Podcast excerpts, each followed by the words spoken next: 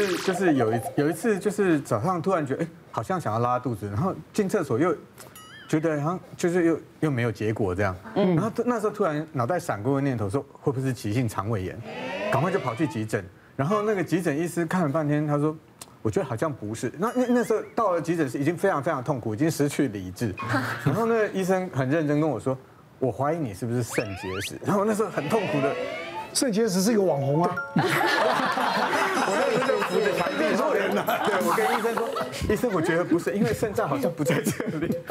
然后医生说，哎，不是这个意思，那个呃，就是肾结石的话，他说会会有一个状况，就是说你会觉得你想要上厕所。可是一直上不出来，然后跟肾脏这边，肾脏这边你反而不会有什么痛苦。我后来才知道，它是本来会长在一个地方，那长的时候好像也没有什么问题，但它不小心滚下来，滚到不该滚的地方，嗯嗯，阻塞堵堵塞的尿道的前面，然后又滚不下去，然后它一直在磨来磨去，磨来磨去，那个就会造成痉挛，嗯，那就变成说你体内有个东西在抽筋。哦，我听医生讲应该是这样，那那那个很痛苦。是，然后我那天在急诊室，他哀嚎了七八个小时，因为那时候已经快要晚上了，然后他们也也没有也没有办法帮我处理，然后就是也只能在急诊室病床。然后我说，能不能给我开止痛药？他说可是，呃，我会给你开，可是我要告诉你，止痛药没有用，吗啡也没有用。因为他就是这边在痉挛，在抽筋，所以其实止痛药跟那个跟那个没有关系。哦，然后我完全没有办法，就这一辈子最狼狈的时候，在地上滚呢，真的在地上滚，然后拿头去撞墙壁，啊，哇，因为这个太痛了。这也是一样，有些人他就很容易结石啊，对，尿道结石啊，肾结石，这也是体质啊，对，是啊，对不对？所以你也比我们没有比我们好到哪里去。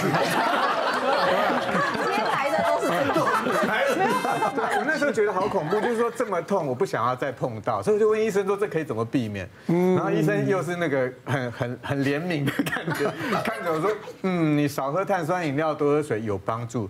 可是我自己觉得这个是体质的问题，会长你就是一直会长。一旦得到一次的肾结石哈，他们统计大概经过五年有五十 percent 会再发，嗯，哦，这比例是很高的。那他们在想说，到底是什么因素会再发？是体质因素吗？还是？饮食习惯的因素，这两个都有。体质的确的确有因素。他们发现哦，你只要你爸爸妈妈有肾结石，你大概是一般人三倍的那个危险。那如果你的爸爸妈妈又兄弟姐妹都有，你大概是五到十倍的危险。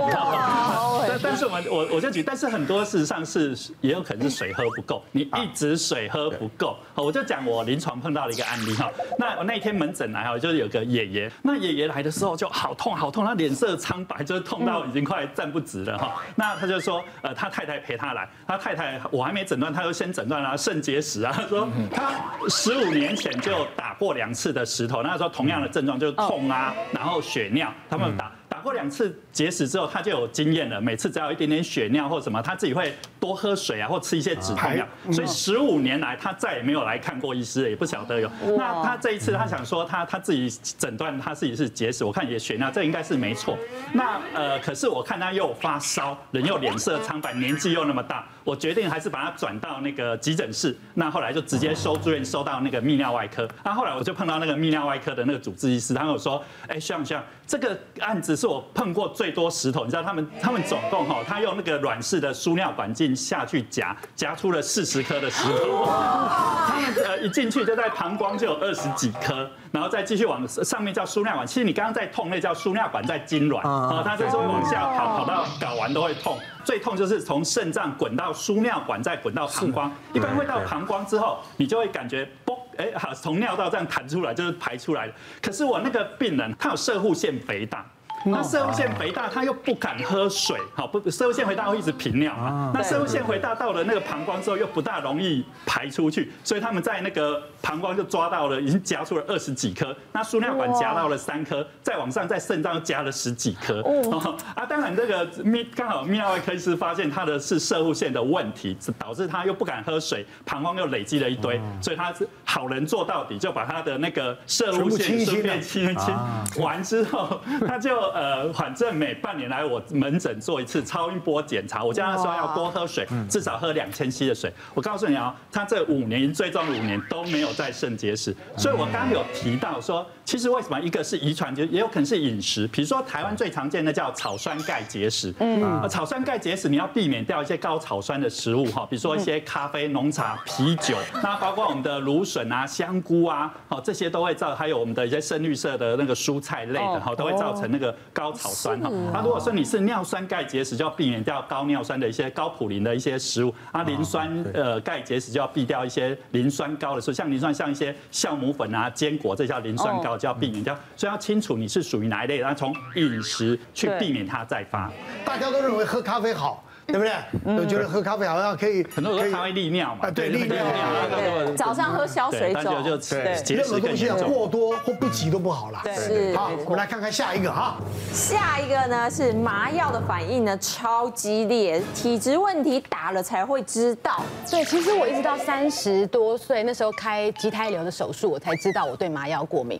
但是麻药是不是有分不同的种类？因为小的时候我一路。每次拔牙，其实打麻药都没有问题，但是那一次就是从手术房推出来，然后呃在恢复室的时候，我就开始吐，然后都是吐那种黄黄绿绿的东西，因为嗯？呃其实开始要进手术室前是不能进食的嘛，就是从半夜开始就不吃东西，对，就空腹了，所以那时候就是吐得很痛苦，觉得好像胆汁都吐出来那种感觉。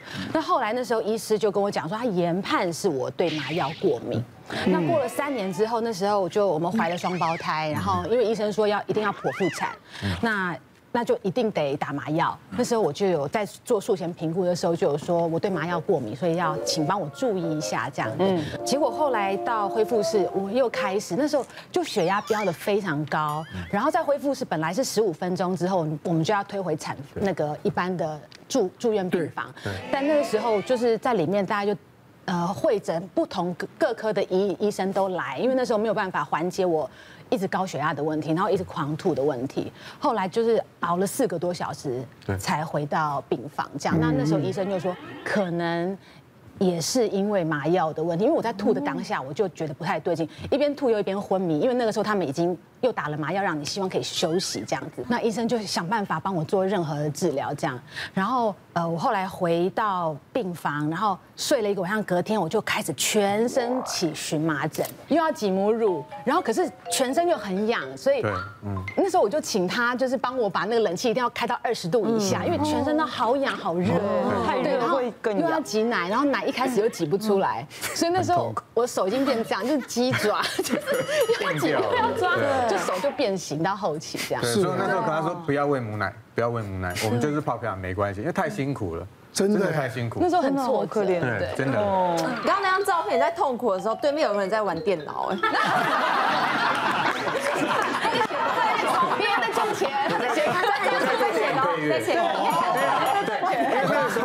月子中心，我把电脑，我在做电影配乐，所以我把电脑搬进去月子中心，就是我们一起住了二十一天。然后那时候为了要打那个过敏的退过敏的针，对，然后两手那时候又都已经插满点滴，然后那时候就只好打在那个脚板上，哦，真的很痛很恐怖。那到一个礼拜之后才慢慢退掉，这样。哇，好辛苦哦！这一段你小孩一定要看，真的太伟大了。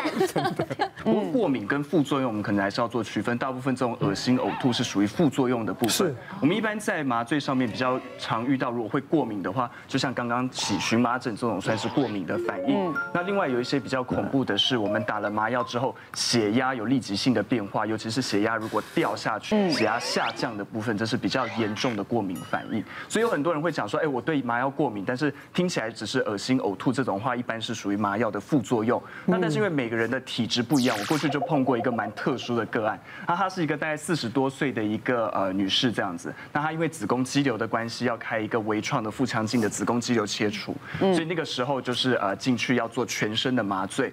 那麻醉完之后，在麻醉之前我就跟他讲说，呃，你这个的话可能手术当天会整个都非常的不舒服，因为麻醉在退的时候，其实浑身都不退对劲，会有腹胀，会有恶心、不舒服这些反反应。我建议就是术后那一天你就是躺着好好休息这样子，早上第一台帮他开完刀之后，晚上我去看她。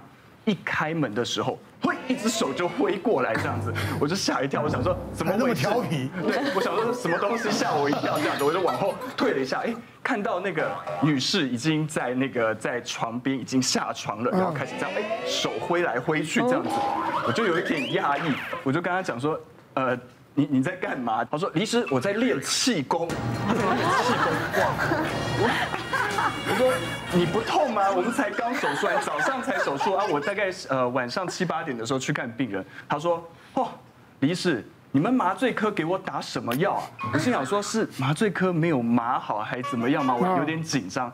然后他随即讲说，哇，这个超厉害的，我完全不痛，完全不痛。然后继续打他的气功。然后旁边老公在那边哈哈笑说，哇，李医师这个超厉害的。他回来之后不到两个小时，就说要拔尿管就下床，对，就下床。那除了下床之外，整个人变得很健谈，好像。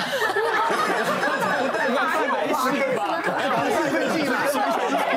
除了一跟老公讲话之外，还跟护理师一直讲话，一直聊，一直聊这样子，然后整个很嗨，然后就说哦，他非常的好，他要下去那个美食街要去逛一逛这样子，他逛完回来还停不下来，还要继续打他的气功这样子，所以到后来整个恢复过程其实蛮快的。隔天去看他，我问他说，哎，会不会痛啊什么？他说都没有，都很好。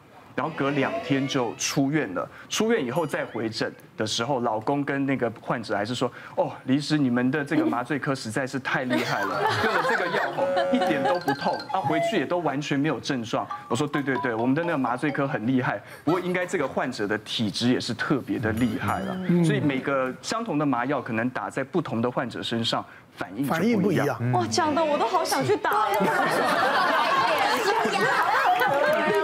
健康啊，有活力！别忘了订阅我们 YouTube 频道，并按下小铃铛，收看我们最新的影片。想要看更多精彩内容，快点选旁边的影片哦。